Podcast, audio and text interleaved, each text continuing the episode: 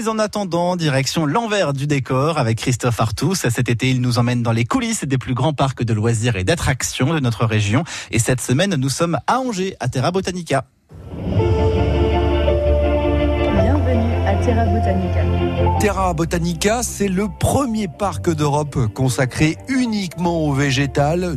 12 hectares de parc, 4 univers thématiques, 500 000 végétaux venus du monde entier. Alors Terra Botanica, c'est aussi des animations comme un ballon qui vous emmène au-dessus du parc, des jeux en fait tout est fait hein, pour que petits et grands s'amusent tout en apprenant, et ce, grâce aux chargés de médiation du parc.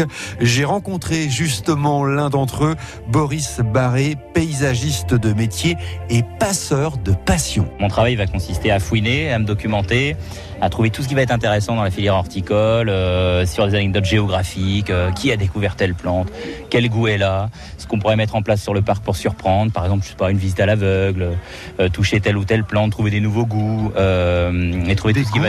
Oui, des goûts. On a des plantes qui ont goût d'huître, ici, on en a une qui anesthésie la langue. Euh, Comment s'appelle-t-elle euh, ça, c'est la bread mafane, euh, plante électrique qu'on appelle, puisque le fait de mettre sa langue dessus vous rappelle un peu ce que ça donne une pile électrique. Vous voyez, quand on met sa langue sur une pile à lamelles, on a la même sensation. Ça va être aussi de, de se rappeler d'où viennent les plantes.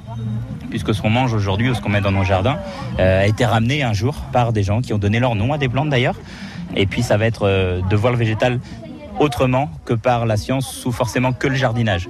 Racontez-nous un peu quelques anecdotes justement sur euh, les végétaux présents ici à Terra Botanica. Alors on a à peu près 500 000 plantes sur le, le parc, euh, du bulbe de tulipe jusqu'aux chênes euh, de 40-50 ans. Et puis on va avoir aussi des fougères arborescentes qui sont âgées de plus de 200 ans. On va avoir euh, des palmiers euh, très très anciens comme ça aussi.